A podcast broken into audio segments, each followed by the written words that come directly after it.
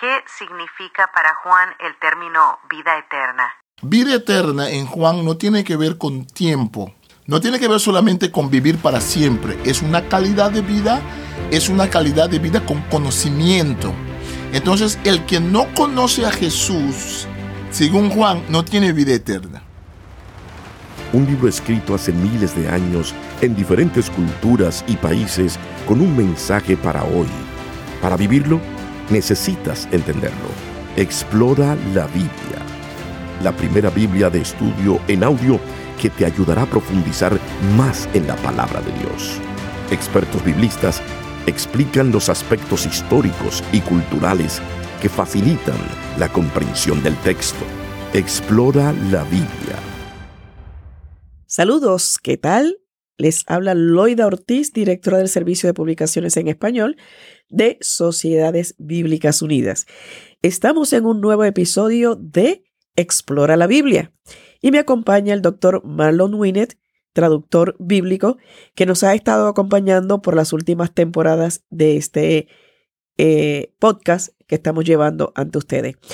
Hoy estaremos explorando el capítulo 17 del Evangelio según San Juan.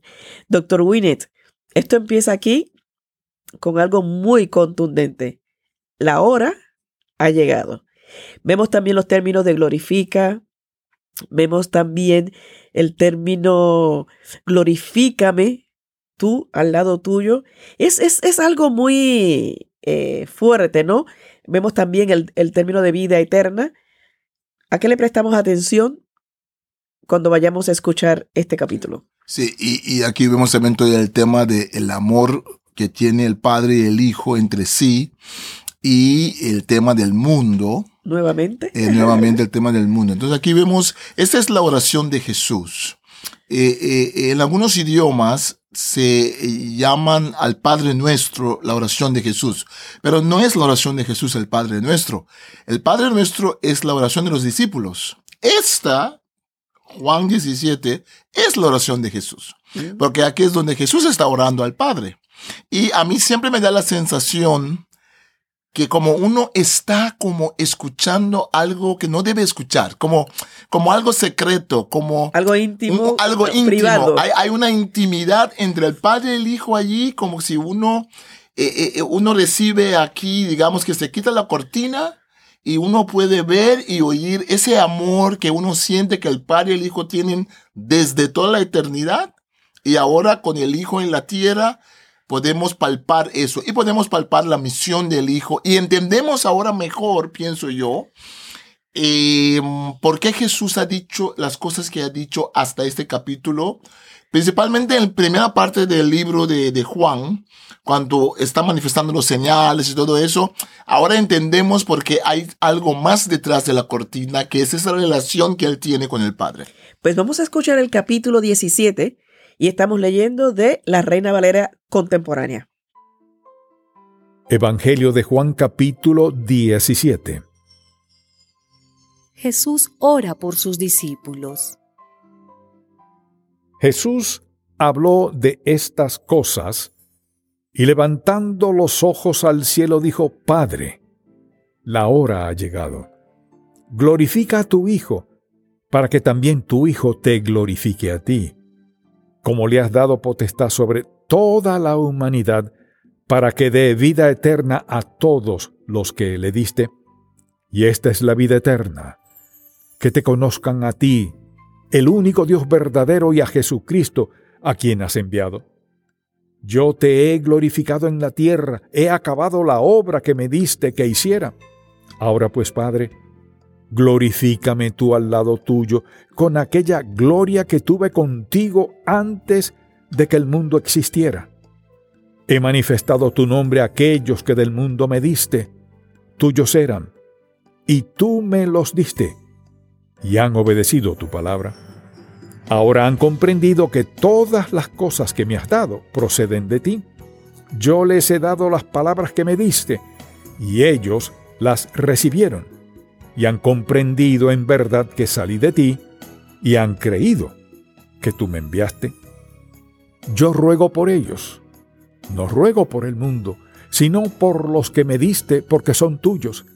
Y todo lo mío es tuyo, y lo tuyo es mío, y he sido glorificado en ellos. Y ya no estoy en el mundo, pero ellos sí están en el mundo, y yo voy a ti, Padre Santo, a los que me has dado. Cuídalos en tu nombre, para que sean uno como nosotros. Cuando estaba con ellos en el mundo, yo los cuidaba en tu nombre. A los que me diste, yo los cuidé, y ninguno de ellos se perdió, sino el hijo de perdición, para que la escritura se cumpliera.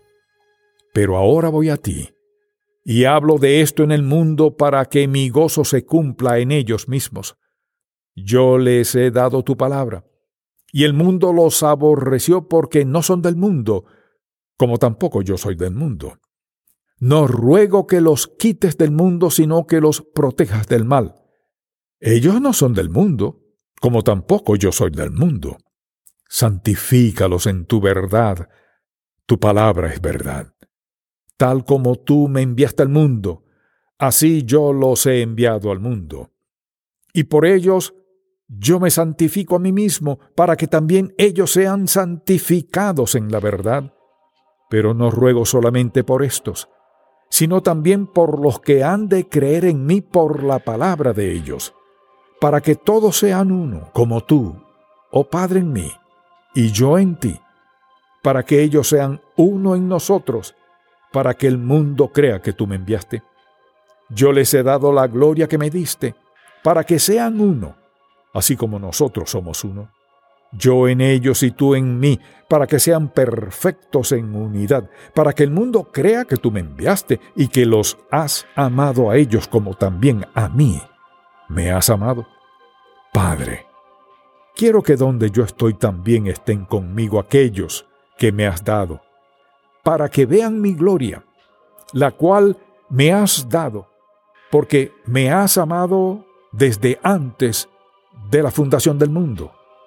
Padre justo, el mundo no te ha conocido, pero yo te he conocido, y estos han reconocido que tú me enviaste, y les he dado a conocer tu nombre, y aún lo daré a conocer, para que el amor con que me has amado esté en ellos y yo en ellos.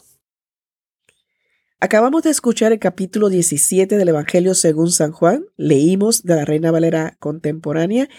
Es un capítulo que no es tan largo, pero muy, muy significativo. ¿Qué nos puede ampliar, doctor Winnet? Sí, bueno, esta oración en la tradición de la iglesia muchas veces lo han llamado eh, la oración de Jesús como el gran sacerdote, eh, pero es una, digamos, una interpretación posterior del texto. No sé si Juan mismo pensaba eso. Eh, se trata aquí de un texto muy íntimo, donde Jesús habla con el Padre y dice que en realidad la hora ha llegado para ser glorificado. Y vemos aquí el tema de la glorificación.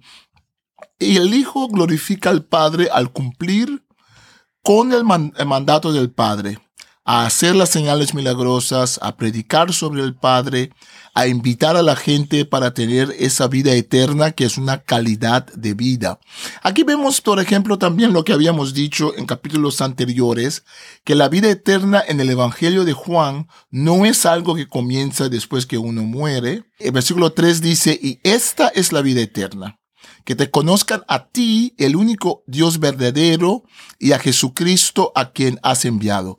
Vida eterna en Juan no tiene que ver con tiempo, no tiene que ver solamente con vivir para siempre, es una calidad de vida, es una calidad de vida con conocimiento. Entonces, el que no conoce a Jesús, según Juan, no tiene vida eterna. Es una relación. Es una relación, sí. Entonces, vida eterna es una relación con Dios que sigue para la eternidad pero más que esa, esa durar, e, esa duración para la eternidad, lo que enfatiza que la relación con el Padre y lo que enfatiza una calidad de vida donde uno confía en Dios. Lo que vemos también es que Jesús glorifica al Padre en la tierra y ahora Jesús pide, ahora Padre, glorifícame tú. para que la gente pueda ver. Y, y, dice algo importante, dice, de, muéstrame la gloria que yo tenía anteriormente cuando yo estaba contigo, ¿no? Otra cosa interesante de este pasaje es que es muy específico. Jesús dice específicamente por quién está orando. Dice, no estoy orando para el mundo, no estoy orando para la gente que no me quieren seguir. A veces la Biblia nos dice para orar para todos, pero en este caso no es. En este caso, él dice explícitamente, eh, yo ruego por ellos, los que conocieron la palabra, los que han creído que tú me enviaste, no ruego por el mundo, versículo 9, sino por los que me diste, porque tuyos son.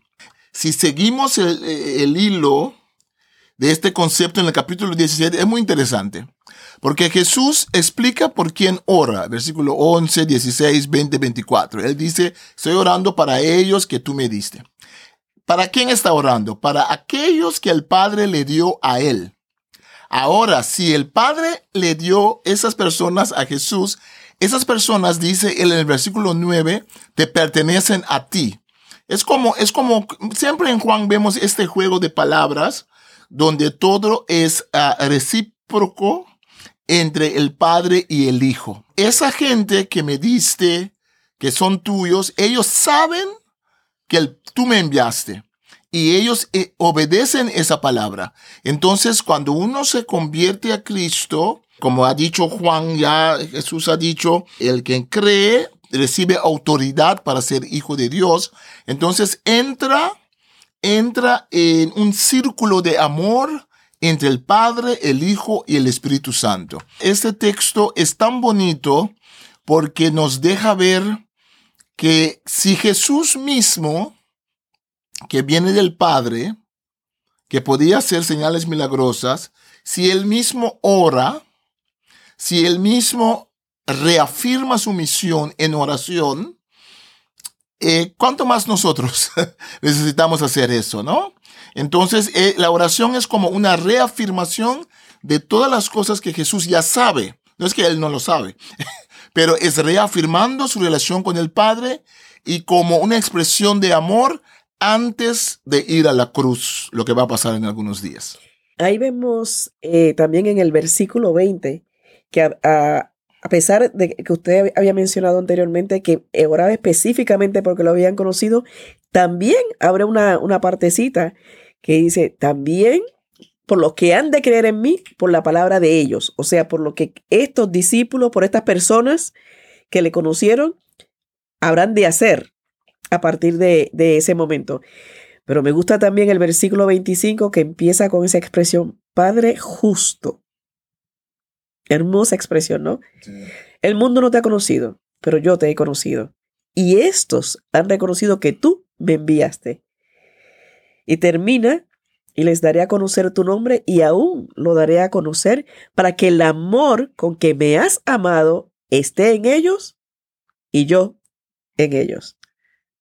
Hermosa conclusión, ¿no? Hermosa conclusión y lo interesante es que incluye en realidad la nueva generación de creyentes, ¿no? Después vamos a ver en, en el evangelio, en, en, ese mismo evangelio, vamos a ver cuando Tomás no quiere creer que Jesús resucitó, Jesús le dice, porque viste, porque me tocaste, creíste. Bienaventurados son los que van a creer sin, sin haber, visto. Está hablando otra vez de la siguiente generación que, entonces Juan está escribiendo, enfatizando mucho que la misión de Jesús sigue y en realidad el evangelio es para los que vienen después de los apóstoles. Excelente. Así concluimos con el capítulo 17 del Evangelio según San Juan en Explora la Biblia la primera Biblia de estudio en audio con el texto de la Reina Valera contemporánea. Gracias por escucharnos, bendiciones, los espero en el próximo episodio. Un libro escrito hace miles de años en diferentes culturas y países con un mensaje para hoy. Para vivirlo, necesitas entenderlo. Explora la Biblia, la primera Biblia de estudio en audio que te ayudará a profundizar más en la palabra de Dios. Expertos biblistas explican los aspectos históricos y culturales que facilitan la comprensión del texto. Explora la Biblia